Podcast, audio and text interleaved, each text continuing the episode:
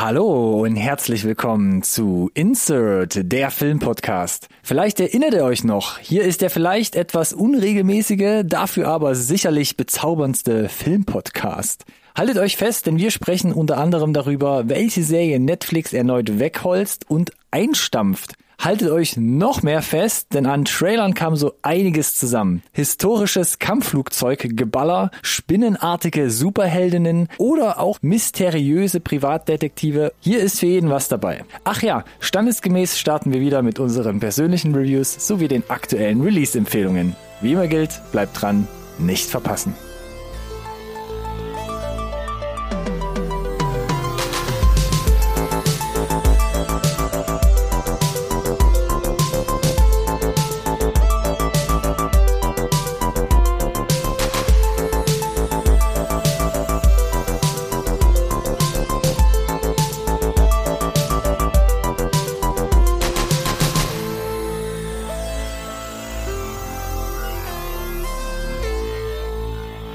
Hallo und herzlich willkommen auch von meiner Seite zu einer neuen Folge Insert Nerd Science Recorded on Tape, der Filmpodcast, den wirklich jeder braucht. Mm. Schlanke drei Wochen hat's gedauert, dass ich mal wieder sagen darf. Und heute mache ich super kurz. Hallo und herzlich willkommen, lieber Ronny. Wie geht's dir denn? Oh, da habe ich jetzt noch nicht mal die Hose hochgezogen. Das ging echt schnell. Auf jeden Fall. Ausgezeichnet, Alex. Ja, was heißt ausgezeichnet? Besser auf jeden Fall. Denn die letzte Woche war jetzt normal on top nicht aktiv, weil meine Stimme Bonus versagt hatte, nachdem du uns ja letzten Monat einmal, glaube glaub ich, kränklich ausgefallen warst.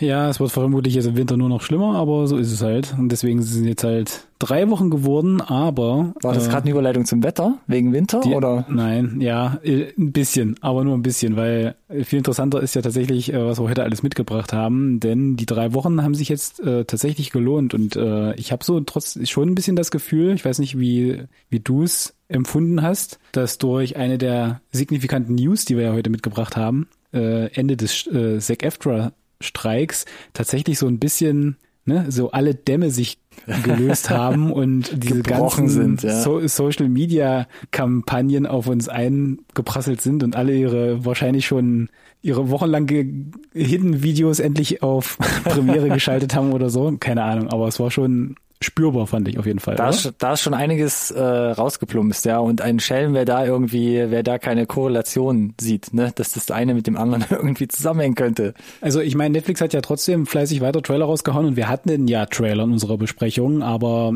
nie, wenn du so wirklich einen großen Blockbuster hast und dir entgeht halt die die Chance, dass quasi dein dein Cast, die die Crew, der Regisseur, wie auch immer, auch noch zusätzlich auf ihren eigenen sozialen Kanälen da die Werbetrommel rührt, mhm. dann überlegt man sich vielleicht halt dreimal, ne, bis ob du da jetzt die, die Medienkampagne startest oder ob du halt, weiß ich nicht, versuchst auszuhalten. Fühlt sich ja gerade schon wie ein Segway an irgendwie, mitten in den, in den Content. Huh, da war meine Stimme fast schon wieder weg. Ich versuche durchzuhalten halt. Ja, dann ist das eine hervorragende Überleitung. Da musst du aber, bist du auch kurz in, in die Ruckzuck-Reviews, in die Ruckzuck-Reviews. Ja, danke schön. Da hat äh, nämlich Ronny mit der angeknacksten Stimme wieder eine 2 stehen und ich nur eine 1. Mm, toll. Hm, genau, das heißt aber, du konntest, also du als auch ich, ich habe ja, ich bin ja hier vernünftig gewesen und habe nur eine mitgebracht. Ich habe ja auch ein bisschen was nachgeholen können tatsächlich in den letzten drei Wochen. Aber nur eine mitgebracht. Drei Wochen, eine Review. Das ist schon ein bisschen. Genau, also naja, ich habe mir hier den, ein bisschen rechtfertigen, Alex. Kann ich, kann ich machen. Äh, die Rechtfertigung ist der Rest der Episode. Fertig. Oha, gut. Weil wir haben jede Menge anderen Stuff, über den ich auch tatsächlich gerne sprechen würde. Also äh, Alex, das klingt heldenhaft uneigennützig. Das richtig. Und es ist ja nicht so, dass ich eine eine noch nicht mitgebrachte Ruckzuck-Review ist ja noch kein automatisch verlorene Ruckzuck-Review. Das stimmt allerdings. Ich bin gespannt, wann du die anderen nachholen möchtest, Alex. Ah, genau. Aufgehoben ist nicht, äh, nee, aufgeschoben ist nicht aufgehoben. So rum. Hol sie, hol, hol sie alle raus, die Sprichwörter. Ja, warum denn nicht? Und äh, nee, dabei belasse ich es jetzt und sage einfach mal. Ähm, da du zwei mitgebracht hast, darfst du wieder die Unterseite des Sandwiches schmieren, in das ich mich dann äh, so genüsslich legen werde, bevor du mich von oben bettest. Kann ich das kurz sacken lassen? Bitte. Das hast du doch vorher ausgedacht. Nein, in der Tat nicht, aber es äh, rollte mir ganz organisch von der Zunge. es war wohl formuliert und es hat wirklich dazu geführt, dass mein Kopfkino angesprungen ist und ich das wirklich kurz verarbeiten musste. Excellent. Ah, schön. Gut. Dann startet man hier das große, das große Schlemmerbuffet und ähm, es gilt ja gleich herauszufinden, vielleicht haben wir Überschneidungen, vielleicht sind es ja nur zwei quasi verschiedene Werke. Maybe, baby. Ja, die wir mitgebracht haben. Und wenn, dann wäre es eher noch, wahrscheinlich sehe ich die Tendenz bei meiner ersten Ruckzuck-Review, bei meinem ersten Film, den ich mitgebracht habe. Erster Film. Und zwar habe ich mir angeguckt Quiz Lady auf Disney Plus. Nope. Nee, klingelt nicht, okay. Aber hast Na du doch, ihn es klingelt schon, schon, aber nicht gesehen. Okay, aber hast du ihn noch gar nicht gesehen? Gesehen, Nee. gesehen? Okay. Nein, nein, ich habe nur, ich kenne den Trailer und that's it. werden nicht mitgebracht in der Sendung. Vielleicht Nee. aus gutem Grund kam am 3.11. auf die Disney Plus äh, Plattform, ist ein Film von Jessica Yu Mhm. und es spielt unter anderem mit äh, Aquafina in der Hauptrolle und jetzt Mhm. muss ich kurz scrollen, natürlich habe ich mir das nicht auswendig gemerkt und äh, Sandra Oh ist zum Beispiel noch ähm, mit an ihrer Seite, also sie spielen hier eigentlich ein, ein, ein Duo Geschwister an oder so? Hauptcharakteren, Oder wie genau, spielen Geschwister. Will Ferrell ist noch mit dabei und Jason Schwartzman möchte ich hier noch erwähnen. Und um was geht's in diesem Film Nice. namens Quiz Lady? Ich habe mich bei IMDb bedient, von daher. Die verkrampfte, von Game-Shows besessene Anne muss sich mit ihrer chaotischen Schwester Jenny zusammentun, um die Spielschulden ihrer Mutter zu begleichen. Als in diesem Zusammenhang auch noch Annes geliebter Hund entführt wird, begeben sich die beiden auf eine Reise quer durchs Land, um das benötigte Geld zu beschaffen. Dazu müssen sie Annes Fähigkeiten nutzen, indem sie sie zu der Game-Show Cham Championess machen, die sie schon immer sein sollte. So. Ja, das ist ähm, Übersetzungs-KI, es ist rollte- rollte von nicht ganz so Zunge, gut, ja. ne? Aber was soll's, man, man hat glaube Okay, ich hatte, ich habe da so ein es kleines bisschen John Wick rausgelesen gerade. geht. ja, also der Hund lebt noch, das kann ich schon mal verraten. Ähm, ansonsten gibt's wenig Parallelen, glaube ich. Hm, Das dachte ich mir. Ja, man muss auch sagen, und da hüpfe ich direkt zu Bild und Ton, es ist, und mehr kann ich fast eigentlich gar nicht bei diesem Film um, umreißen, es ist, wenn du diesen Film guckst, es ist ein sehr, sehr klassischer Comedy-Stil, den du serviert bekommst. Es ist sehr high-key ausgeleuchtet, es ist sehr bunt, mehr oder weniger möchte man sagen, also schon ein bisschen quietschy. Es gibt jetzt keine großen harten Kontraste. Es ist wirklich so eine Top-Notch US-Comedy. US muss man vielleicht noch hinzufügen. Und damit komme ich schon in meine äh, Kritik. Das war für uns hier, äh, für meine bessere Hälfte und ich, war das so, wir wissen gerade mal nicht, was wir wieder schauen sollen. Schmeißen wir den mal rein, kam frisch auf die Plattform und kann ja nicht wehtun. Und ein bisschen tat die erste Hälfte des Films dann doch weh, denn wir fanden beide die erste Hälfte wirklich extrem zäh. Der Humor oder zäh, der Humor startet sehr übertrieben, das Schauspiel auch von Aquafina und ähm, Sandra Oh ist extrem überzeichnet, immer drüber, ein gutes Stück drüber. Und die Figuren und Situationen sind auch sehr hektisch skizziert, aber irgendwie die Situationskomik und die Witze so richtig zünden die alle nicht so in der ersten Hälfte. Sie verpuffen Interessant. Ich hätte jetzt gedacht, dass du wieder eine Laudatio hältst, so wie bei äh, und hieß Star. Aha, ja, genau das. Barbeln Ja. Star, go to Vista de Mal, genau. Letztens an diesem Wochenende nochmal gesehen. Und einen neuen Fan damit kreiert, Alex. Also bitte, Respekt. You win some, you lose some. Mhm. You're lost, Alex. Wo war ich stehen geblieben? Also mehr als müde Lacher waren da nicht drin, fand ich, in der ersten Hälfte des Films. Und dann, also wir waren schon kurz davor zu sagen, wollen wir ihn jetzt wirklich noch zu Ende gucken? Also wir waren, ich war wirklich Krass, okay. überrascht auch, warum er für mich jetzt nicht so gezündet hat, weil der Trailer war eigentlich so, ja, das ist harmlos, aber irgendwie witzig. Die zweite Hälfte wird dann ein bisschen besser. Du hast, wie gerade in der Synopsis angerissen, eine Roadtrip-Komponente, zündet bei mir immer gut. Jason Schwartzman kriegt endlich länger seinen Auftritt im Film. Er spielt so einen netten, nerdigen, schmierigen, intriganten Game Show Mitspieler und seine Rolle ist einfach so auch überzeichnet, aber so einfach ja einfach schmierig, intrigant und gleichzeitig spielt er den netten Sch Schwiegersohn Verschnitt von nebenan. Das macht er ganz gut. Das war für mich so ein kleines Highlight. Ansonsten ist alles absolut in der Story vorhersehbar, was da passiert. Aber dadurch, dass du diese diesen Schwesternkonflikt, den es da noch gibt, die ganze Zeit schon miterzählt bekommst, kriegt die Story so in der zweiten Hälfte einfach ein bisschen mehr Tiefe. Es wird ein bisschen wärmer, es wird ein bisschen herziger. Du gewinnst vielleicht ein bisschen auch die, die Charaktere mehr, äh, mehr zu schätzen. Es äh, äh, äh, wächst alles so ein bisschen mehr ans Herz, wie gesagt. Und dadurch, und da komme ich zu meinem Fazit, ist also Quiz Lady, was eigentlich so erst als sanfte Abendunterhaltung gedacht war,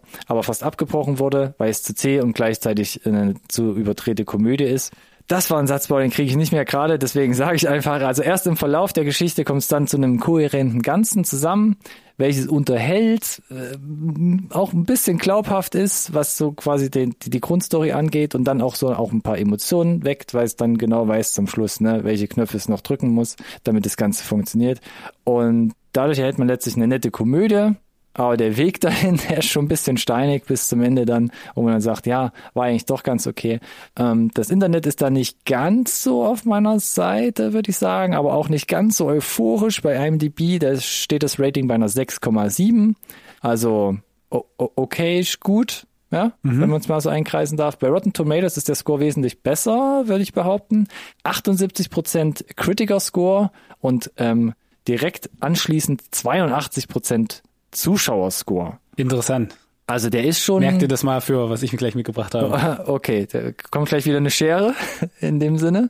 You see. Okay. Ich war hin und her gerissen. Für mich war, also war es halt ja. äh, super in der Waage, beide Filmhälften und deswegen kriegt er auch direkt bei mir den Mittelwert aus fünf Sternen, nämlich 2,5. Ja, das war aber noch ganz, fast noch ganz ordentlich. Hätte ich jetzt schon fast nicht mehr mit gerechnet nach der Nachdem, was du so geschildert hast, wie die erste Hälfte sich äh, präsentiert. Wie gesagt, kann man so einwerfen, aber ich fand die erste Hälfte, hui, die war schwierig und äh, zum Glück hat er noch die Kurve gekriegt und von daher. Äh, Mich hat der Trailer auch nicht angemacht, die steht zwar 50, auf Aquafina, 50. aber ja. Ich hätte es aber auch erwartet, dass es einfach so eine harmlose Nummer wird, wo du halt einfach sagst, ja, kann man gucken und dann ist es halt so 90 Minuten rum, no hard feelings. Ja, ne? vielleicht hast du ja. ja auch irgendwann nochmal den Bedarf, den doch nochmal ja, danach zu holen und so und dann kannst du mir nochmal die Einschätzung zu der ersten Hälfte bringen. Vielleicht war ich da auch ein bisschen zu hart, aber wir waren zu zweit, von daher dachten wir, okay, wir können nicht so nah auseinander liegen mit unserer Meinung, irgendwas Wahres müsste dran sein. Ich bin immer noch auf der Mission, 2023 äh, eine, für die ich, äh, die, die ich mit meinem Namen vertreten kann, Top 10 zu er erstellen. Und ich muss ganz ehrlich sagen, Stand jetzt, ja. kann ich ja schon mal äh, vorspoilern, sind mindestens Platz 9 und Platz 10 ganz nette Filme so. Aber die haben mhm. eigentlich in meinen Top 10 nichts verloren so. Ach Gott, das aber ist wirklich... Stand jetzt, Weißt du, Stand jetzt ist es halt so ein, ja, ich habe aber noch nichts gesehen, dass die halt rausschiebt und von daher stehen sie Ich wollte halt. gerade sagen, aufgrund des kleinen Anteils rutscht, rutscht dann mittlerweile auch das Mittelmaß rein. Genau, so und deswegen mm. Das dachte ich mir, schade. Äh, lass uns doch mal ein bisschen in die Gänge kommen. Ja. Als am 10. November dann The Killer von David Fincher auf äh, Netflix erschienen ist, nach einem mm. super limitierten Kino-Run. Oh, na da bin ich auch mal gestehen, gespannt. Ich bin ja ein riesiger David Fincher-Fan. Also ich meine, der hat sich nach, mit Fight Club eh ein Podest gebaut. Brauchen wir nicht drüber, drüber sprechen. Das ist, glaube ich, äh, unkritisch. Amen, ich fand ja. auch, ich fand auch sein Gone Girl sehr, sehr, sehr gut. Und ich hatte das Gefühl, mhm. das geht in, ich persönlich. Ja, ja, äh, alles gut. Sieben, ja, viele wir nicht drüber sprechen, ne? Mhm. Äh, Social Network. Also die Vita ist unstrittig, dass das eigentlich immer mindestens boxsolide Hand und Fuß hat so, ne? Mhm. Und jetzt kommt ja noch der Kicker, und das wussten ja die meisten nicht, und ich glaube, wir hatten nur kurz drüber gesprochen. The Killer basiert auf einer Comic. Auf einem yeah, französischen ich, Comic. Ich glaube, wir hatten es angerissen irgendwo. Genau. Und der der Zeichner, äh, ich will jetzt seinen Namen nicht butchern, äh, Luc Jacquemont, der hat auch hier am Drehbuch mitgearbeitet, tatsächlich. Nice try. Und die arbeiten seit 2007 schon an einer Adaption. Und das ist insoweit interessant, als dass äh, der Comic 98 gestartet ist bereits und mhm. bis 2014 lief.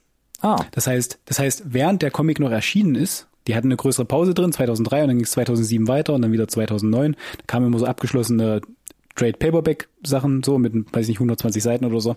Und die, das heißt, die haben schon an der Adaption gearbeitet und da hat David Fincher auch schon die Rechte sich gesichert, 2007, mhm. während der Comic noch ongoing war sozusagen. Das ist ja schon mal interessant, ne? Hat dann aber trotzdem ja, ne?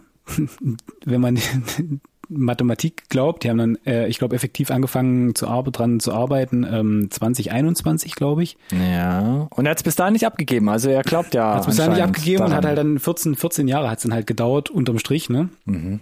Und äh, ich habe die ersten sieben von diesen, ich weiß gar nicht, wie viele es in Summe sind, zwölf Büchern gelesen. Ach, du bist da sogar richtig im Game drinne. Das habe ich wiederum nicht gewusst. Genau. Da will ich jetzt und, aber Insights ohne Ende hören gleich. Genau, Alex. das jetzt jetzt. Oh, da fängt er an zu lachen. der, der, der, der, das die spannende Nummer, denn ausgezeichnet. Oder lass uns erstmal vielleicht anderes aufziehen. Ich hatte ja gesagt, ich will nicht, dass die Leute sich jetzt zu lange den Rotten Score merken müssen.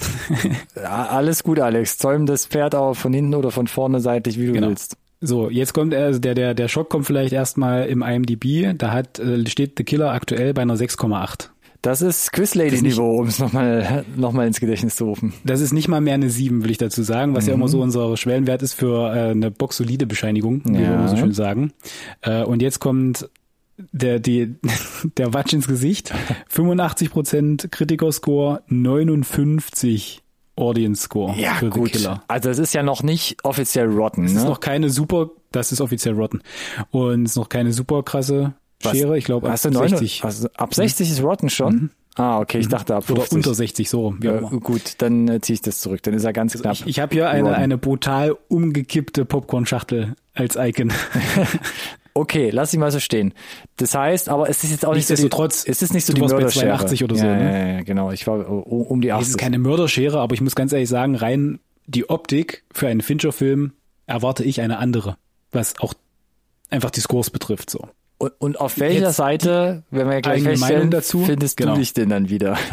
Also wir haben äh, Michael Fassbender in der Hauptrolle. Der ist on point gecastet für die Figur, wenn du die Comics gelesen hast, finde ich. Und wie er sich dort präsentiert. Ähm, es gibt ganz viele interne Monologe im Comic, die werden auch hier überführt. Es ist also ganz, ganz, ganz viel Voice-Over den ganzen Film, denn äh, die die Figur des Killers selber, die redet auch im Comic nicht sonderlich viel und das ist auch hier so. Aber äh, wir kriegen ganz viel mit über die Tonspur an, was er für, für, für Werte vertritt, was er für Gedanken hat. Und mhm. da ist ganz mhm. viel tatsächlich, und das, das, das, das kriegt man ganz gut mit, wenn man den Comic gelesen hat. Das ist wirklich so eine Destillation, die da gelungen ist von diesen Ansichten, die man ja über hunderte Seiten dann halt ähm, ausbreiten kann, jetzt so in zwei Stunden reinfließen zu lassen. Mhm. Was nicht so gut gelungen ist, ist die Handlung an sich ist relativ überschaubar. Es geht im Prinzip eigentlich darum, das ist jetzt kein wirklicher Spoiler. Äh, er ist ein Auftragsmörder, er macht das beruflich, professionell schon seit Ewigkeiten, hat da seine ganz klaren Regeln und sein eigenes, seinen eigenen Kodex, woran er sich zu halten hat, damit da dieser Job funktioniert und er gut drin ist. Und er verkackt seinen Job. Er mhm. schießt daneben auf gut Deutsch. Mhm. Und dann fällt dieses ganze Kartenhaus in sich zusammen, dann ist er quasi ver verbrannte Person, alle, weiß ich nicht, Auftraggeber, alle, die ihn kennen, irgendwie involviert sind, versuchen ihn loszuwerden. Er ist quasi so dieses äh, das, das Loose End, das man loswerden muss. Mhm. Und er versucht dann aber, das quasi alles wieder gerade zu rücken, zuzusehen, dass er quasi nicht den Rest seines Lebens über die Schulter schauen muss an für sich eine ganz nette Idee, aber der ganze Plot ist da doch relativ straightforward an der Stelle und an keiner Stelle, nicht mal bis zum großen Finale, kam halt, und auch da muss ich gestehen, hatte ich erhofft, dass es so einen Fincher-Kniff gibt. Mhm. Es muss jetzt nicht auf Fight Club-Niveau sein, es muss auch nicht auf Gone Girl-Niveau sein, aber irgendeinen ja. Twist hätte ich mir irgendwie schon noch erhofft, aber der bleibt aus, der kommt einfach nicht. Ja diese Nummer wird einfach fertig erzählt und das ist okay gemacht, ja. Wenn du sagst hier so Bildton, das ist alles gut gemacht. Es gibt die ein oder gibt eine etwas längere Actionsequenz, die fühlt sich sehr echt an, sehr nah an. Ich hatte so ein bisschen Jason Bourne Vibes, ne? Keine Musik, einfach nur äh, rohe Mische. Ähm, es sah ähm, relativ echt aus, auch von den Moves, weil es wirkte nicht unglaublich choreografiert. Und ansonsten ist dieser ganze Film aber, und ich glaube, das ist gewollt, bleibt relativ flach. Du hast das, glaube ich, irgendwann mal verglichen mit so einem, oder ich, oder wir mittlerweile. Sag wir, Alex, ja. mit diesem Puls, ne? Ja. Und der Film, der bleibt halt bei so einem ruhigen, weiß ich nicht, 75 BPM. Und es gibt halt kaum Ausreißer, weder inszenatorisch Darf ich dich noch. Äh, ja. Warst du am Flatlinen? Nicht, noch nicht ganz am Flatline, aber ist auch nicht so, dass ich äh, dass es viele Momente gab, wo, wo mein Herz tatsächlich wie ins Stock, ins Stocken höher, ist, ja. höher geschlagen Oder hat. das, ja. okay, verstehe. Mhm. Äh, du hattest jetzt neulich äh, bei deinem Actionstreifen auch die, diese musikalische Untermalung, diese Matte erwähnt. Bei Kandahar, der wabernde Kandahar, genau. Drony-Soundtrack, der da einfach nur waberte, ja. Und auch hier, ich, äh, vielleicht lag das daran, dass ich dich noch im Ohr hatte ein bisschen mhm. und dadurch ein bisschen ein Ohr dafür besonders hatte. okay. Aber auch hier fand ich, war das halt so, ah, es wirkt alles, weiß ich nicht. Äh, es gibt eine coole Rolle von Tilda Swinton, ähm, die gefühlt auch sich entschieden hat, vor 20 Jahren nicht mehr zu altern, habe ich den Eindruck. Ja, gutes Recht, Alex. Äh, ja, Chapeau an der Stelle. Ähm, und ich weiß nicht genau, wo der Film hin will. Ich habe das Gefühl, er hat nicht das volle Potenzial ausgeschätzt und er macht erst recht für mich nicht so wirklich den Eindruck, als wäre es etwas, das, äh, wo quasi die Besten der Industrie 14 Jahre dran mariniert haben. ja. An ja, manchen ja. Stellen merkt man das, ja, an anderen Stellen aber überhaupt nicht. Äh, und das, äh, der Scope passt, der macht sich nicht größer als er ist, er macht sich nicht kleiner als er ist. Ich finde, Fassbender ist on point gecastet, aber dieser Comic gibt so viel her. Und äh, ich weiß, in zwei Stunden kannst du es nicht so viel erzählen, aber vielleicht ist das hier wieder ein gutes Beispiel, dass eine richtig gut produzierte, von mir aus nenn's Limited Series oder machen eine richtige Serie draus, besser funktioniert hätte als dieser eine Stunde 58 Netflix-Film. Von daher ist es jetzt für mich persönlich kein gutes Aushä Aushängeschild gewesen für die Comicreihe, die mhm. ich bevorzugen würde. Ich habe ihm noch 3,5 Sterne gegeben. Mhm. Rückblickend muss ich aber sagen, das könnte so ein bisschen daran liegen, dass ich halt gefanboyt habe, weil ich den Comic wirklich gut finde. Ja. Vielleicht wären es seriöserweise eine 3. Mhm. Ich bin aber trotzdem bei 3,5 gelandet und um dann jetzt diesen, äh, diese Nummer rund zu machen, weil du mich gefragt hast, wo am Ende des Spektrums ich lande. Also bei Rotten bin ich weder bei 85 noch bei 58. Mhm. Ich bin bei 70, genau in der Mitte. Und beim IMDb bin ich ja relativ nah dran mit den durchschnittlichen 6,8. Von daher ist es jetzt keine vertane Lebenszeit. Aber ich bleib dabei, ich habe es jetzt schon zweimal gesagt, ich hatte mir schon bei einem Fincher-Film einfach ein kleines bisschen mehr erhofft. Fertig. Ah, danke. Ich wollte dir jetzt quasi nicht in diesen epochalen Monolog einfallen und wollte nicht vorwegnehmen, dass ich ihn auch geguckt habe, Alex. Und ich okay. würde jetzt mich einfach quasi an dich dranhängen und, äh, und, und, und dein eigenes persönliches kleines Gegengewicht sein und würde sagen, ich gebe ihm gerne drei von fünf äh, Sternen, weil ich habe bringe das Fanboy quasi Fähnchen jetzt nicht mit. Mhm. Und ich habe quasi jetzt dir fleißig zugehört, weil ich dachte so, ja, ich würde, glaube ich, das meiste, was du gerade gesagt hast, unterschreiben. Ich fand den Start des Films großartig mit diesen inneren Monologen, dass er extrem ruhig ja. anfängt, 10 bis 15 Minuten dich da wirklich extrem sanft in diese Welt halt reingleiten lässt. Und dann fand ich die Story auch so ein bisschen, ja, habe ich schon mal gesehen, ja. weil, weiß gerade nicht so, ob das jetzt was Neues und Spannendes für mich ist. Hatte, hatte enorme Probleme dadurch, dass er für mich kein richtiger Protagonist ist. Nee. Er ist aber, er ist auch kein, er ist ja nicht mal, nicht mal ein, ähm, ein Anti-Hero, wie man so schön sagt. Ja, genau. Und deswegen hatte, auch so, nicht, ne? hatte ich so meine Probleme, da jetzt mitzufiebern ein Stück weit. Und ich hatte Probleme, ja, gerade am Anfang auch diesen, diesen eigentlichen Konflikt für mich logisch auseinander zu klamüsern, denn er wird ja also sein, das kann man vielleicht vorwegnehmen, sein Zuhause mhm. wird ja quasi mhm. überfallen, während er nicht da ist. Ja, da versucht man ja, glaube ich, nochmal so ein bisschen die, ähm, die Sympathien und, und die Empathie im Zuschauer zu wecken dadurch, ne? Wenn sie nicht durch den, ich sag mal, Protagonisten, durch die Hauptfigur geweckt werden kann, dann versucht man ihm jetzt, versucht man da so dieses Momentum zu erzeugen und zu sagen, und jetzt sind wir bei ihm. Das kann ich dramaturgisch absolut nachvollziehen, aber ja. erzählerisch konnte ich nicht nachvollziehen, warum, ja. Wenn man irgendwie ein Telefonbuch hat, wo alle Killer mit Adresse drin verzeichnet sind und andere Killer auf ihn aufgesetzt werden, warum schlägt man da irgendwie nur die Freundin zu Hause zusammen? Sinnlos, anstatt einfach mal sie zu knebeln, zu warten, bis er einfach nach Hause kommt und dann ihn gezielt um die Ecke zu bringen. Das habe ich nicht verstanden.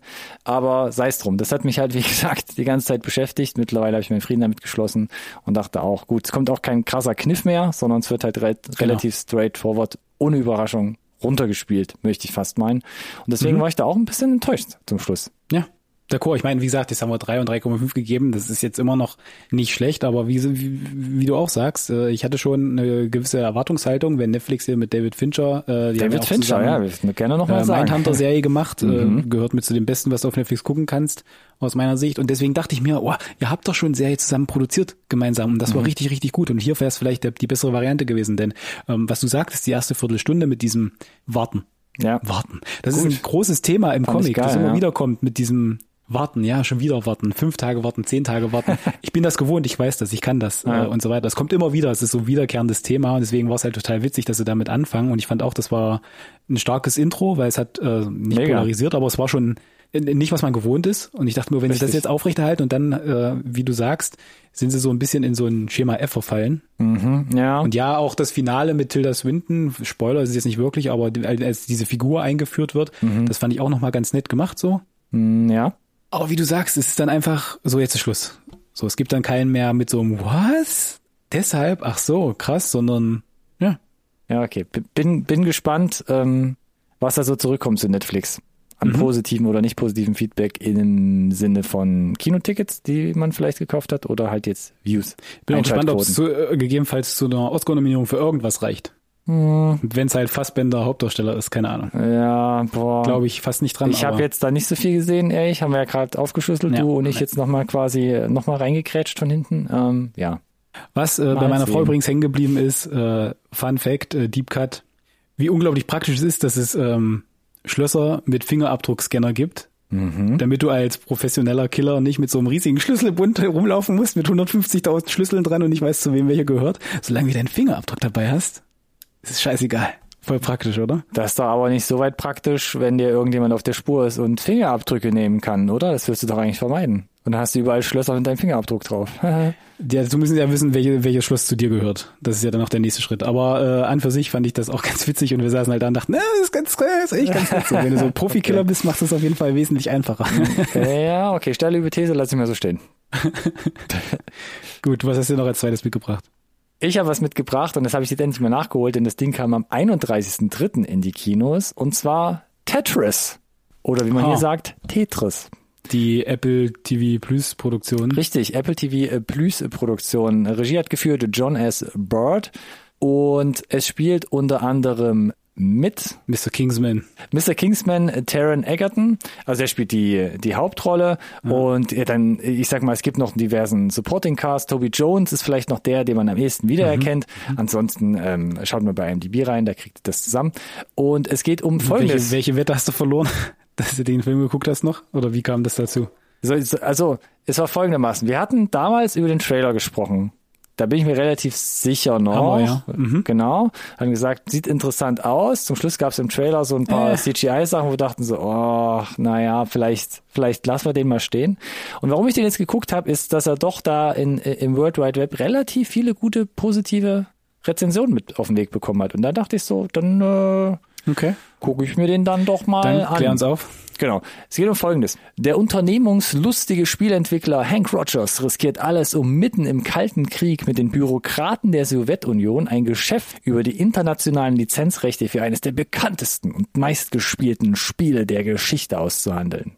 Ah, okay, gut. Ja, also für alle, die jetzt noch nicht ganz folgen konnten, es geht tatsächlich um das Spiel Tetris und die wilde Geschichte, weil es basiert ja auf wahren Begebenheiten, auch Hank Rogers, wie gesagt, die Namen sind alle ähm, echt, hat es alle gegeben, die Person. Es geht darum, wie die Lizenzrechte von dem russischen Entwickler, der es erfunden und entwickelt hat, irgendwie über Amerika teilweise zu Nintendo nach Japan gekommen ist.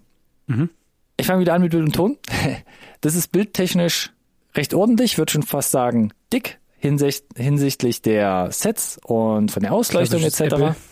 Ja, lass ich mal so stehen. Ja, da, da, da hm, habe ich mir noch keine Gedanken drüber gemacht, ob ich jeden Apple-Film jetzt quasi so huldigen würde. Der Vorteil bei Tetris ist, es gibt unglaublich viele Dialoge, was den Scope prinzipiell witzigerweise klein hält, weil es spielt viel in Räumen, es spielt viel in Fahrzeugen, etc. Es spielt dann so gesehen auch in vielen Ländern. Aber wie gesagt, das, was du siehst, ist immer irgendwie in Räumen. Deswegen kriegen sie, glaube ich, den Scope relativ gut ähm, okay. in ja, ja. klein gehalten, wenn du verstehst, was ich meine. Genau. Was ich toll finde, und das wird auch dir gefallen, man spielt permanent mit so 8-Bit-Grafiken. Die wirken als Trenner, da kommt mal eine Trickblende, wo dann das ganze Bild plötzlich zu 8-Bit verschwimmt und dann kommt man in die nächste Aber Szene. Macht das Sinn? So, so, ich fand das halt, ich weiß nicht, wie, wie, wie das thematisch kommt das zusammen? Es ist du Mit so einem kalte Krieg-Story irgendwie. Du, du, man akzeptiert es, man akzeptiert es. Der, der Film ist kalte Kriegsmäßig ähm, oder im Verhältnis zum Kalten Krieg trotzdem bunt und knuffig und schön ausgeleuchtet. Okay. Der ist jetzt nicht so greedy und so, oh, die bösen Russen da irgendwie so halb schwarz-weiß, Red Heat-mäßig, sondern es passt irgendwie. Und am Anfang, dadurch, dass du die schnellen Dialoge hast, dass du eben, wie gesagt, äh, Taron Egerton hast, wirkt es fast immer so ein bisschen wie so, wie, ein bisschen wie Scott Pilgrim. Also es ist übertrieben, weil es halt überhaupt gar nicht da rankommt an diesen, an diesen diesen audiovisuellen Stil. Aber es hat, du nimmst es so hin und es wird halt permanent immer wieder so leicht eingestreut. Weißt, äh, Alex, es ist okay. ein Stilmittel, was bis zum Schluss halt durchgehalten wird. Okay, da, da, da, kriegst du mich dann mit. Ja? Und auch der ja, Soundtrack okay. spielt dann immer mit so ein paar ähm, 8-Bit-Melodien und das ist schon ganz mhm. cool. Aber wie im Trailer, tatsächlich, in der zweiten Hälfte fallen viele CGI-Compositings negativ auf. Da gibt es diese Militärparade, die haben wir im Trailer gesehen, die sieht stark nach Fake aus. Und wir haben zum Schluss unseren Haupt- oder unseren Protagonisten auf der Flucht vor dem KGB da wird auch mal ja. in der Verfolgungsjagd zu Fuß plötzlich so ein Background ausgetauscht, so ein Setpiece, wo ich nicht verstanden habe, warum sieht es nicht so gut aus. Und die Verfolgungsjagd in Fahrzeugen durch eine russische Stadt, ich bin mir gerade gar nicht sicher, war glaube ich Moskau, ist zu 90 Prozent aus dem Rechner. Das sieht vom Rendering gut aus, aber die Physik, wie Autos sich da bewegen, das ist irgendwie so, ah, das ist ein bisschen daneben. Und es gibt dann auch äh, so eine Drehbuchlogik, wo ich nicht verstanden habe, okay, es war Fahrzeug an Fahrzeug und trotzdem schaffen es die Guten dann mit einem riesigen Vorsprung rechtzeitig im Flugzeug zu sein und abzuhauen. Das ist so, irgendwie kommt nicht so gut zusammen. Also auf den letzten Metern büßt er halt äh, bei dieser, ähm, also speziell im visuellen, mit der sonst sehr guten Qualität so ein bisschen ein. Okay. Insgesamt muss ich aber sagen, es gibt äh, viele Szenenwechsel, es gibt viele Handlungsorte, es gibt viele Dialoge. Dadurch hat der Film unglaublich hohes Tempo, also nicht so überfordernd hoch, aber schon sehr hohes Tempo. Das wird durch Grafiken und Rückblicke noch verstärkt. Du hast sehr schöne szenische Auflösungen. Es gibt zum Beispiel eine Szene, da wird in Russland versucht, mehrere amerikanische oder internationale englisch sprechende Parteien gegeneinander auszuspielen, wie man jetzt als, aus russischer Sicht das meiste aus den Lizenzrechten rausholen kann. Und das ist super funny geschnitten, weil du bist immer in einem Raum, es läuft immer einer von Raum zu Raum und eine gleiche mhm. Person und verhört alle anderen. Und ist halt mhm. super, super schön geschnitten, super schön inszeniert, witzig und spannend. Es ist für Spielnerds, glaube ich, sehr schön, weil die Geschichte an sich super interessant ist. Du hast viele Retro-Vibes, wird auch mit alten Songs gespielt. Ähm, es gibt eine Szene, wo quasi der Gameboy in so einem Geheimlabor äh, unter einem Tuch vorgeholt wird und dann so, oh, wow, technischer Meilenstein, so weit ist die Menschheit aus heutiger Sicht super funny und schön einfach nur. Ja. Und was ganz nett ist, Hank Rogers, also die Hauptfigur, erhält noch ein bisschen mehr Tiefe durch die Einbindung rund um seine Familie. Das wirkt ein bisschen gekünstelt an einigen Stellen. Dadurch wirkt es nicht ganz so stark, aber es ist eine ganz nette Komponente, die sie auch noch mit reingebracht haben.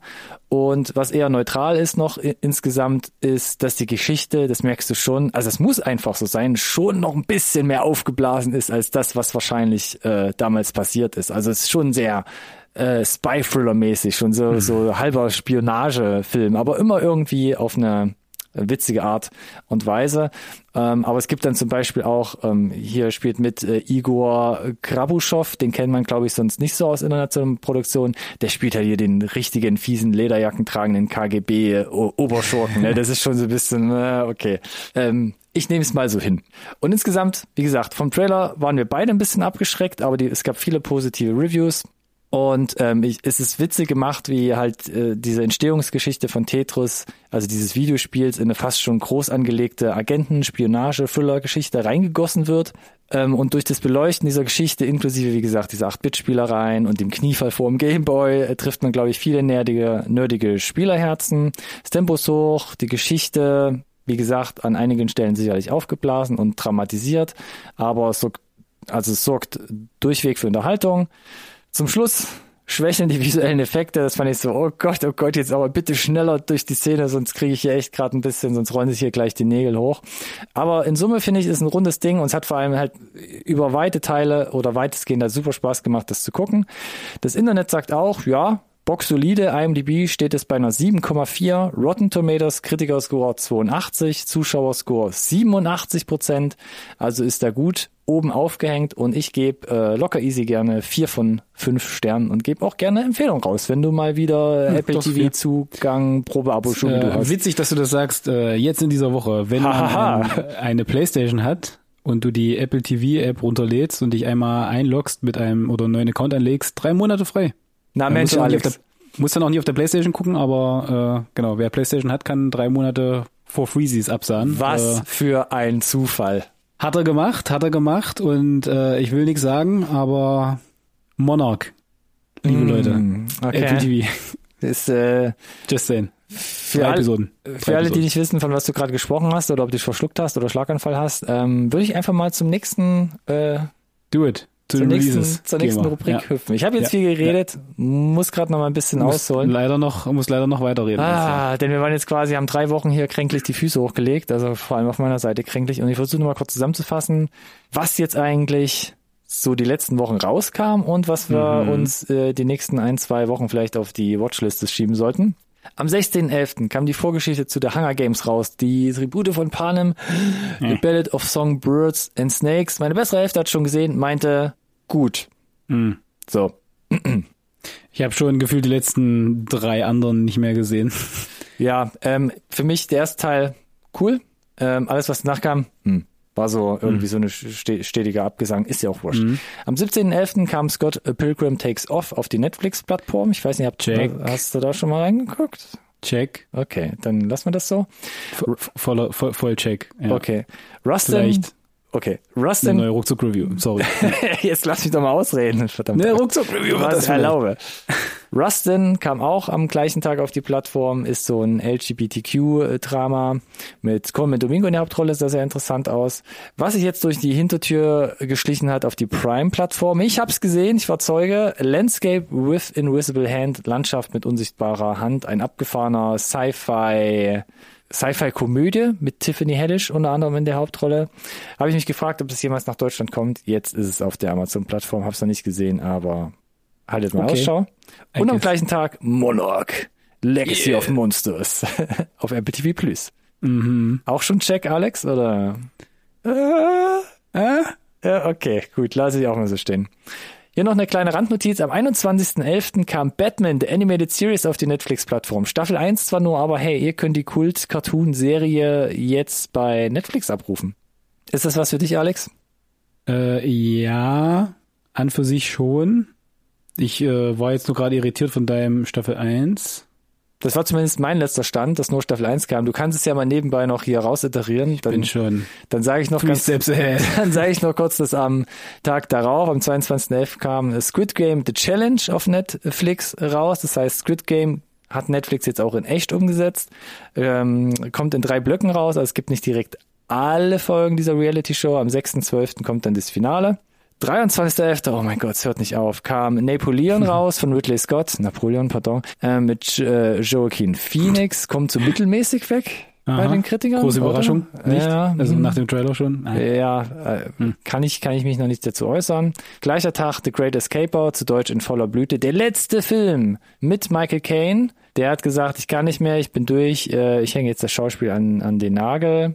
Also wer ihn hier nochmal auf der Leinwand sehen will, letzte Möglichkeit. Und an seiner Mhm. Seite Glenda Jackson, auch letzter Film, denn die ist sogar kurz nach den Dreharbeiten verstorben. Auch sie wird man nicht mehr auf der Leinwand sehen. Ja. Soll ich kurz nachschieben? Schieb mal nach Batman der Animated Series, Netflix. Erste ja, Staffel ich, ich muss mehr? gestehen, ja, äh, ja, es ist die erste Staffel mit der relevanten Information zum Nachklapp, dass die erste Staffel aus 65 Episoden besteht. Das, genau, das ist eine gute Randnotiz. Also nicht, nicht, nicht weinen, nur acht Folgen oder so, weil es der Pilot Und- war. 65 genau, und das, Folgen.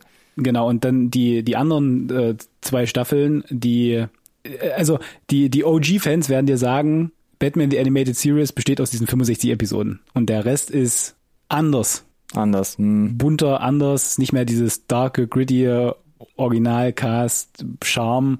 Äh, diese Serie, diese Originalserie und eine der vielleicht die beste Batman-Interpretation und Storyline, die es gibt. Draußen kann man darüber streiten. Gibt es jetzt auf Netflix, genau. Ja, 65 Folgen, ist der Hammer. Umso besser, Alex. Yes. Dann, was kommt in Zukunft raus? Wir hatten letztens darüber gesprochen, über, ich habe den Namen schon wieder vergessen, lass mich kurz drüber nachdenken. Egal. Es ging darum, dass Australia, der Film von 2008 oder wann es war, jetzt nochmal als Serie quasi neu aufgelegt wird. Genau. Far Away Down. Far Away Downs, genau. Und in Deutschland haben wir sich gedacht, das ist, das ist so abwegig. Wir nennen es Australia, die Serie, Staffel 1. Dios mio. Naja, was soll's. Jetzt wissen wir zumindest, wie es heißt. Kommt auf Disney Plus raus. Weiß ja über Hulu quasi reingetütet. Ist aber wurde. immerhin, weißt du noch mehr, was du bekommst dort, als mit. Far Away Down Das Staffel 1. stimmt, das stimmt. Aber man hätte die Leute vielleicht so noch ein bisschen irgendwie ne, äh, rein, Vielleicht, reinlocken können mit, oh, das ist was total Neues. Naja, egal. Hm. Okay, 30.11., lasst uns ganz kurz noch ins Kino gucken. Da kommt Wish, äh, neuer Disney-Film, Saw X, für wen für wen das interessant ist. Es kommt noch mehr Godzilla-Stuff mit Godzilla Minus One aus Japanien. Auf dem Weg äh, französische Produktion mit Jean Dujardin, der spielt hier wieder eine ernsthafte Rolle. Maestro mit Bradley Cooper in der Hauptbesetzung, hat da auch selbst Regie geführt. Ähm, Netflix-Produktion läuft jetzt im Kino, kommt in zwei Wochen dann auf die Plattform. Animal sieht nach rasanter Thriller Action aus aus Indien, abgefahrene Mhm. Trailer, also gebt euch das Scan, wenn ihr darauf steht. Und nochmal Netflix Family Switch mit Jennifer Garner und Ed Helms. Ja. Völlig neu- neuartige Prämisse. Und, äh, Gebt Ja. euch gerne. mhm. Und damit kommen wir zu den News. Us, us, us, us, us. Ja, wir können es ja kurz machen. Ich hatte es ja im Intro jetzt schon angedeutet. Der Ja, rassel mal äh, Schauspielerstreik wurde erfolgreich beendet, weil man sich eben äh, einigen konnte, endlich bei diesem großen Streitpunkt um AI und die Rechte am, am digitalen Abbild. Und da gab es wohl den Durchbruch, dass tatsächlich äh, die Schauspieler da, was das betrifft, geschützt sind und da das Recht behalten am, am eigenen Körper, sage ich mal, gescannt hin oder her. Genau, und äh, genau, deswegen, wie gesagt, schauen wir mal, ob jetzt eben ist, äh, die Leute wieder zu Potte kommen, aber ich weiß nicht, ob du jetzt noch was zu ergänzen hast. Du hast es ja im Intro quasi, sind wir da quasi Genau. direkt reingesegwayt. Also es äh, fühlt sich so an, als würde direkt wieder alles so ein bisschen mehr loslaufen. Bin gespannt, Mhm. wie es weitergeht. Also äh, äh, Glückwunsch und ähm, let's go. Definitiv, aber das wäre jetzt die Segway zu den nächsten News. Aha. Scheinbar nicht der Streik ganz konsequenzlos. Zumindest äh, hat ihn Netflix jetzt schön vorgeschoben, um, ich glaube, mittler äh, fünf äh, Serien abzusetzen. Diverse, Alex, diverse. Diverse. Äh, und die größte tatsächlich hier an der Stelle Shadow and Bone, nachdem zwei Staffeln produziert wurden, ne? Von diesem. Rest in Peace. Ich habe die erste Staffel noch mitgeguckt. Die zweite Staffel wurde nur fleißig von meiner besseren Hälfte äh, weggebinged und sie war, glaube ich, nicht schlechter, so was ich gehört habe, aber auch nicht wesentlich besser. Aber das ist Aber hat ja eine große Fanbase, zumindest die. alleine die schon wegen den Büchern. Ne? Genau. Ja, ja. So, von daher äh, interessant wieder. Also das, Netflix da. das, es, es sollten ja auch, es waren ja auch schon Spin-off-Serien geplant, ne? Das große Grisha-Verse. Richtig. Alles it's, gekillt, it's ne? Dead. Ja. Ja, I'm sorry. Aber Zum Thema It's Dead or It's Alive. Mhm. Erinnert euch an Warner und Batgirl? oh, ja. Gibt's da was Genau. Neues?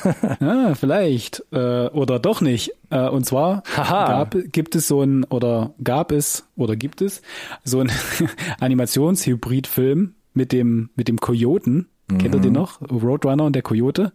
Mit John Cena. Meep, meep. Genau. Meh, pschum.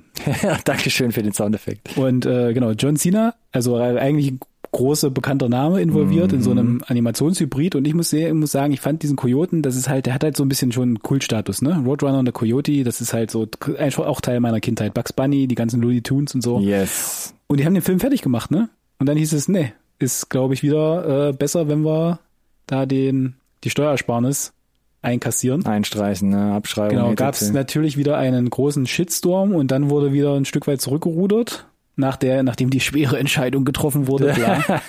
äh, und jetzt ist es wohl möglich für andere Distributoren, den Film käuflich zu erwerben. Und vielleicht äh, ergibt sich da die Möglichkeit, dass wenn jemand genug Millionen einwirft, dass der die Nummer irgendwie auf einer anderen Plattform zu sehen ist. Aber ich persönlich muss halt ganz ehrlich sagen, ich habe es ja gesagt, die Looney Tunes und da zähle ich halt äh, jetzt auch den Kojoten mit dazu, die sind für mich halt intrinsisch mit dem Warner-Logo verbandelt und ich fänd's super weird, wenn das dann halt irgendwie auf einer anderen Plattform Netflix. zu Hause findet, einfach auf Netflix zum Beispiel. Oder? Wie find, findest du das? Ich find's einfach strange. Ich, ich finde es auch weird, die Vorstellung. Ähm, ich, ich bin aber noch gerade nicht über das hinweggekommen, dass du direkt Millionen gesagt hast, weil ich kurz davor zu sagen, Alex, vielleicht ist es ja irgendwie auf so einem digitalen Flohmarkt, vielleicht wenn wir zusammenlegen, vielleicht können wir den irgendwie selbst erwerben und dann, weißt Du, du? ich glaub's fast nicht, weil, weil genau das ist nämlich der letzte Punkt, den ich anbringen möchte und dann können wir gerne zu den Trailern übergehen. Ich würde gerne mal die Rechnung sehen. Mhm. Wie viel spare ich? Wie viel hat er gekostet Ja. in der Produktion? Wie viel spare ich, wenn ich ihn nicht rausbringe? Und wie viel muss mir jemand ähm, bieten, damit ich ihn freiwillig abgebe? Und das attraktive, attraktiveres Geschäft ist. Diese, diese Rechnung würde ich gerne mal sehen. Oder äh, genau, wie viele, warum, warum ergeben sich so große Verluste Genau. wahrscheinlich, wenn ich ihn selbst releasen würde, ja. Ja. Also wie gesagt, diese Kalkulation würde mich brennend interessieren und äh, ich bin sehr gespannt, ob wir den irgendwie nächstes Jahr an, auf irgendeiner Plattform bekommen oder vielleicht, ich fände es total witzig, wenn der ins Kino kommt und mega abgeht. Ich meine, sag niemals nie, ich möchte jetzt eigentlich hier äh, das Segment nicht un, äh, unnötig erweitern, aber wir hatten jetzt wieder Filme im Kino, die halt echt äh, gefloppt sind. Ich glaube, ihr Hunger Games, wie gerade eben erwähnt, ist nicht gut weggekommen mit 50 Millionen. The, The Marvels, Da- schlechtestes Marvel-Einspielergebnis. Oh ja, Marvels, stimmt. Das war noch der, der, der größere, ich möchte ungern sagen Flop, aber wirklich Bruchlandung ähm, hi- hingelegt. Und dann hast du dieses, wie hieß es denn letztens? Was haben wir denn letztens denn über dieses ähm, erwähnt? Dieses äh, hier Five Freddy's Dingsbums, dieses Animatronic. Five Nights at Freddy's. ist der erfolgreichste Horrorfilm des Jahres mit über 200 äh, Millionen jetzt Einspielergebnis. Es ist einfach dieses Jahr verrückt, möchte ich meinen. Ja. Verrückt. Zum Thema Bruchlandung. Lass uns doch zu den Trailern gehen. Bitte gerne, Alex. Und da haben wir als erstes mitgebracht Masters of the Air. Mhm. Zum Was, Thema haben- Bruchlandung. was haben wir denn da? Das ist insofern äh, ein Big Deal, weil das äh, wieder Tom Hanks und Steven Spielberg vereint, die uns ja mit Band of Brothers, ich habe nachgeschaut tatsächlich, ist eine die, Weile her. die viert erfolgreichste Serie aller Zeiten alten Alten laut IMDb präsentiert haben. Okay. Steht da bei einer 9,4, ist also genießt Uh. absoluten Kultstatus von ist von 2001. Dann später, glaube ich, The Pacific nochmal nachgeschoben. Habe ich nicht gesehen, ne. Ich auch nicht, ist auch nicht ganz so gut angekommen, aber immer noch äh, ein sehr solides Ding. Und jetzt sind sie zurück mit Masters of the Air. Äh, jetzt als äh, Plattform der Wahl Apple TV Plus. Austin Butler. Aber Barry Film. Keegan. Oder? Serie. Serie. Auch eine Serie. Ah, siehst du? Haben wir hier wieder in unseren äh, Cheat Sheets nicht dazu geschrieben. Ich Doch, haben durcheinander kommen. Steht Staffel 1. Ja, hast recht. das ist so klein, Alex. Hättest du mal ein bisschen größer schreiben können. Genau. Austin Butler Sieht- warst du stehen geblieben, ja. Austin Butler und Barry Keegan sind so die bekanntesten Gesichter. Mhm. Und ich fand, das sah schon streckenweise. Lass mich so sagen, meine bessere Hälfte saß daneben und meinte auch, als ich dann meinte, das wird spannend, ab 26. Januar, äh, wie? Ist doch nicht ein Film, weil sieht halt, sieht halt aus wie ein Film und das ist ja erstmal ein Kompliment durchaus, ne? Ja, ich muss sagen, also erstens habe ich immer noch Probleme, Austin Butler zu, zu sehen. Es ist irgendwie Ja. so ein Schönling, das ist also schon un Bisschen schon, ne? unnormal und vor allem nachdem er jetzt auch Elvis gespielt hat, ist es so, ah, ich komme da nicht drüber hinweg ja, über sein, ja. Ich, über ich sein habe auch. Schwierigkeiten. Same. Und der Film, ja, die Effekte sehen super aus, die Luftschlachten, da kann man Serie? drauf, äh, Dankeschön, da kann man drauf gespannt sein. Aber dieser Pathos, der mitschwingt, der, der, der Look, die klare Po- Positionierung, wer gut und was böse ist, das ist schon, also klar, Nazis. Äh, safe, Ich wollte sagen, das ist doch, also Zweite Weltkrieg ja, ist ja ja, aber, relativ aber, simpel, du, wenn du, du sowas aber du möchtest. weißt, wie das halt über, über, über das, über dieses Pathetische halt übertragen wird, das finde ich halt immer so ein bisschen, oh, so dick und das wirft mich jetzt hier bei dem Trailer eigentlich schon ab. Oh, das wäre jetzt nicht meine Number One, die ich jetzt hier irgendwie auf der Das, Watchlist das Ding der ist, es sind halt extrem große würde. Fußstapfen, deswegen habe ich extra mit äh, Band of Brothers gestartet. Mhm.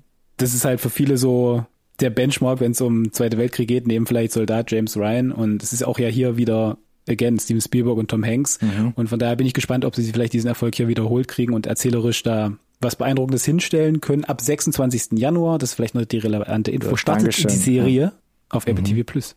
Alrighty. Ein bisschen später, und davon bin ich selbst ein bisschen eiskalt überrascht worden, möchte Ich ich, sagen, Alex, ist äh, Ghostbusters Frozen Empire. Ich hab's, ich hab's auch nicht gecheckt, ja. Ich wusste überhaupt nicht, dass ein neuer Ghostbusters überhaupt gedreht Ich wusste, wurde. dass der, ich wusste, dass da was äh, geplant ist. Ich hatte aber keine Ahnung, dass es gedreht ist und offensichtlich in der Postproduktion schon so weit fertig, dass man hier so einen Trailer raushauen kann. Die, das ist ja, der, der da sind ja eine Pace gegangen, da schlackern dir die Ohren, oder? Ja, Turbo, oder? Also gerade wenn man hier noch an dieses Virus denkt, was es da irgendwie bis jetzt gerade irgendwie kurz noch ja vorgab. super schräg. ich, ich dachte, wo das mir bei YouTube auf äh, äh, kredenzt wurde, dachte ich, ah, neues Computerspiel, sowas in dem Thumbnail da irgendwie rumgeflogen Genau. ist und dann so, nein, Film. Und wir haben jetzt einen kompletten Trailer für Ja. den nächsten Film mit Finn Wolfhard, McKenna Grace, Paul Rudd und komplett wieder Dan Aykroyd, Bill Murray, Yes. alle dabei von der Diesmal noch vor allem äh, ergänzt durch Kumail Nanjiani und Patton Oswalt. Mhm. Äh, sehr interessant. Ich fand McKenna Grace krass, dass sie doch, doch nochmal auch jetzt in den anderthalb, zwei Jahren nochmal krass gealtert ist einfach, ne? Diesen Sprung die, zu sehen. Die ist jetzt quasi in ihren besten Crazy, Jahren, ne? ne? Wie Finn Wolfhard, die geht nur noch äh, Richtung Decke. Ja, äh, echt krass. Ähm, was ich gestehen muss, äh, ich fand den Trailer super schräg, ja. weil er, also er schafft so ein bisschen die Vibes vom zweiten, vom Original zweiten Ghostbusters einzufangen, indem er relativ groß startet. So mit die ganze Stadt. So, es wirkt relativ dick alles. Der erste, erste, erste Film war ja relativ klein gehalten. Ich sag mal überspitzt eine Farm. ja. Vergleichbar mit dem ersten Ghostbusters, der jetzt hier bei Ghostbusters 2 hast du ja auch Marshmallow Mann, die ganze Stadt, Schleim, ähm, wirkte relativ groß. Hier jetzt auch die ganze Stadt betroffen. Ähm, was er für mich halt nur nicht so 100% zusammenbringt ist, es wirkt relativ ernst mit Eiszapfen, erfrorene Leute. Tot. Alles, Tot alles vor relativ, allem. Ja, und tot so, ne? Und dann Erfroren. halt so, haha, ich bin übrigens Paul Rudd. Ja. So, und da kommt erstmal ähm, so, wow. Ich, das, das, das weiß ich noch nicht, ob das für mich so ja, zusammenkommt. schmaler Grad irgendwie. Ich, ich bin ja auch nicht so 100% warm geworden mit dem ersten neuen Ghostbusters. Ja, hat sie da war gesagt, viel in- in deinem- Kniefall in und viel Recap. genau, aber also Dan Aykroyd, Bill Murray erstmal cool und ich werde den natürlich gucken, weil äh, ne, geht halt nicht anders. Aber der Trailer hat es jetzt noch nicht für mich gerissen. Am 28. März. Es ist auch nicht mehr wirklich lange hin. Also der ist fertig. Mhm. Äh, kam für mich auch komplett aus dem Left Field. Bin gespannt. Da, und da, das ist halt einer der, äh, der, der Trailer, wo ich sage, den haben die doch schon liegen gehabt eine ganze Weile. Da haben die doch drauf gewartet, Thomas. Also durch den Zac Efron-Streit, meine ich. Naja, vor allem wenn man guckt, 28. März 2024, das ist ja auch nicht mehr lange hin. Also der ist Das ja so, doch, der, genau. der ist ja so Also- gut wie fertig und das, der Trailer Der ist, dann mit, erst der, der ist, ich glaube, der ist fertig. Einfach. drei Monate vorher kommt. Also da Ja. ist, da ist schon, da ist schon viel passiert. Ich habe jetzt den Scope nicht so richtig äh, einschätzen können, weil es sieht sehr viel einfach nach CGI aus. Ich habe die Befürchtung Ja. einfach, dass man jetzt nicht viel größer geworden ist im Gegensatz zum ersten Teil und das ist immer noch so einfach. Maybe, ja. Wir machen einfach mal weiter und gucken, was wir da jetzt noch irgendwie aus dem Franchise vielleicht so ein Stück weit rausholen können. I don't know. Ich weiß es halt nicht, ne? Weil der, also ich meine, der erste Teil ist ja tatsächlich angetreten und da ist er für mich ja, wie gesagt, ein bisschen zu kurz gekommen, äh, den hier in so eine nächste Generation zu überführen mit dem jungen Cast, ne? Ja, äh, genau. Finn Wolford, McKenna Grace und so. Ähm, schauen wir mal. Ja. Ich, ich gucken, ich werde ihn gucken. Fertig, so, was soll ich sagen. Guck ihn mal, auch wenn du irgendwie deine 10 bis 11 Monate noch brauchst. Korrekt. Aber er kommt ja relativ rühm, ja. Also Alex, ich, äh, ich drück dir alle Daumen, ne? dass du ihn dann zeitnah Yes. schauen kannst. So, womit ich auch nicht gerechnet habe, muss ich sagen, ist, äh, dass die nächste Superheldenverfilmung aus dem, oh Gott, wie formuliere ich das denn jetzt? Aus dem Sony Marvel Universum ansteht. Oh Gott, das hört nicht auf. Ja, es ist eine. So, jetzt muss man dazu sagen, das Sony Marvel Universum ist dieser Spider-Man Teil, Mhm. den Tom Hollandschen Spider-Man, der durfte erfolgreich verliehen werden und dann hast du da aber noch diese ganzen, Ja. dieses ganze Anti-Helden-Franchise, so mit Venom, eins, zwei, drei, vier, fünf, äh, Na und was hatten wir letztens? Was Mo an? Morbius, Ja, das und hier noch der der Wolfsjunge.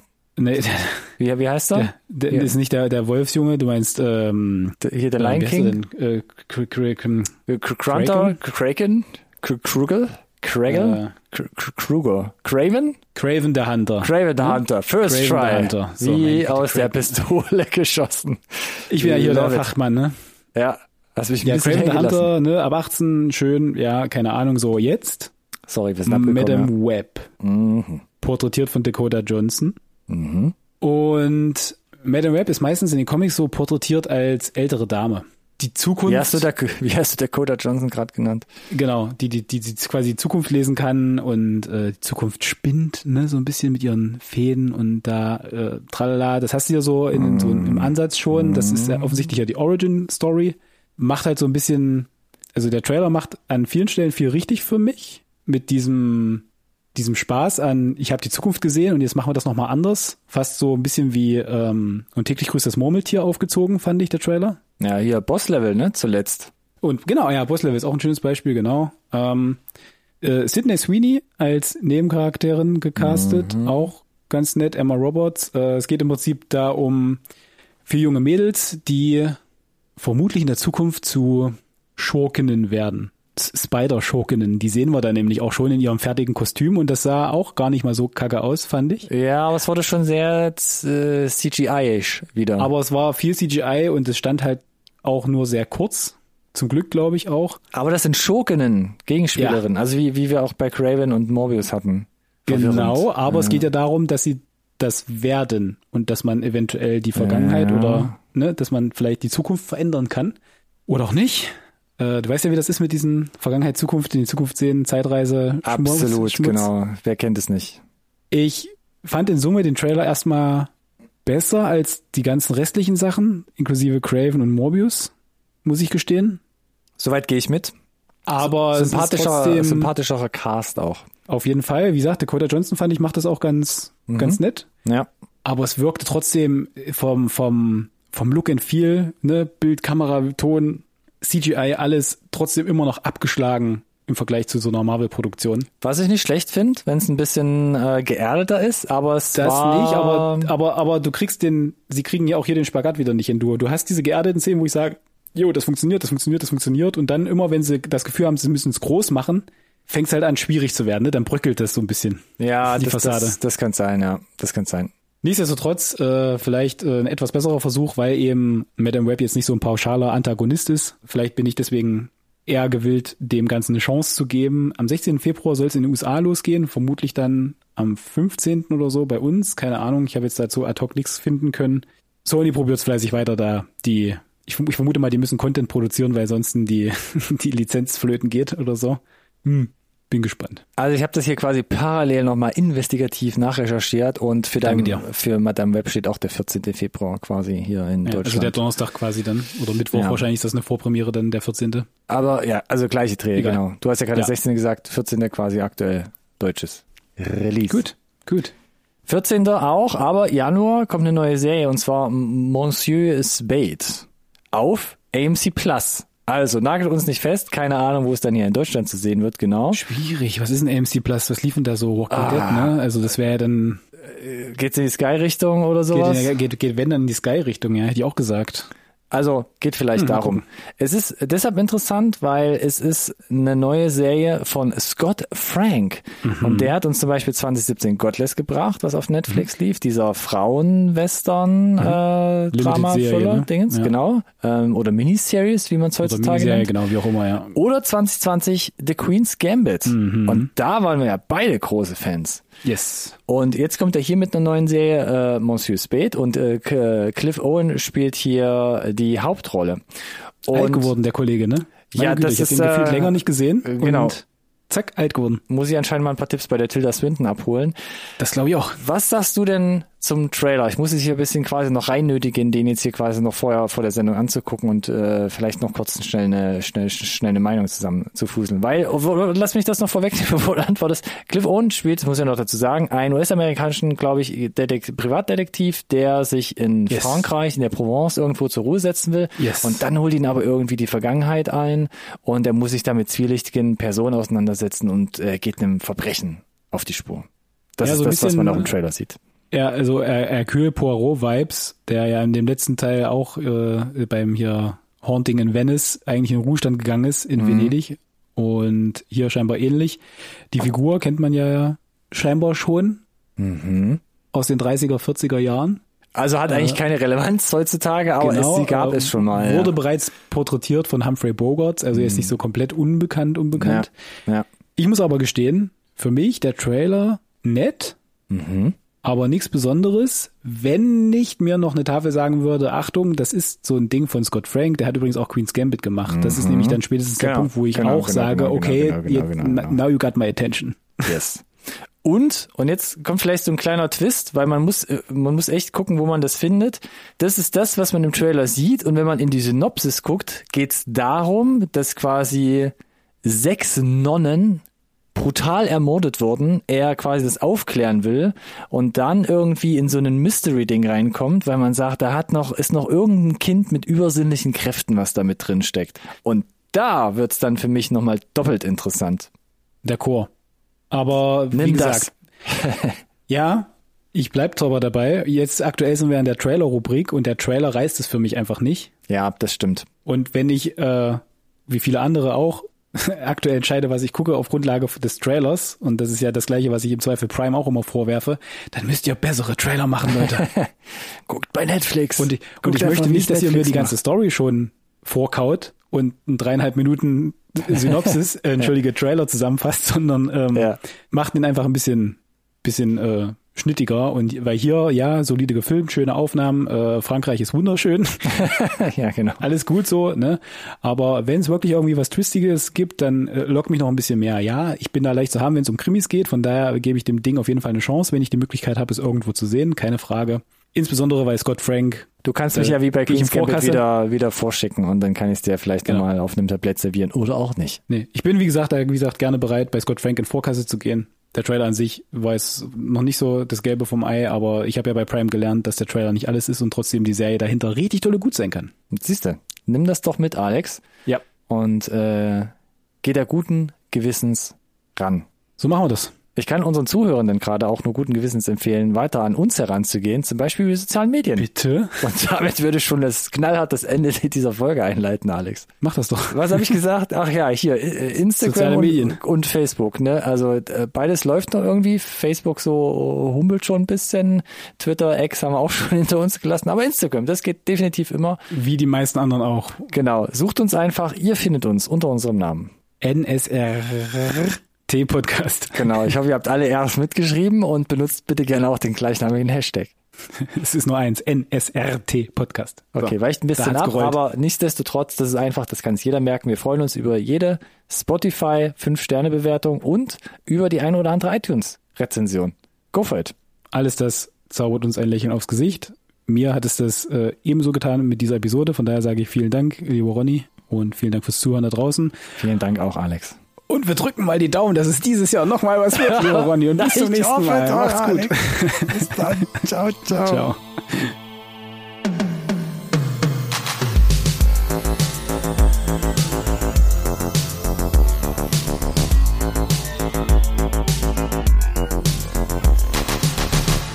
This conversation can serve no purpose anymore.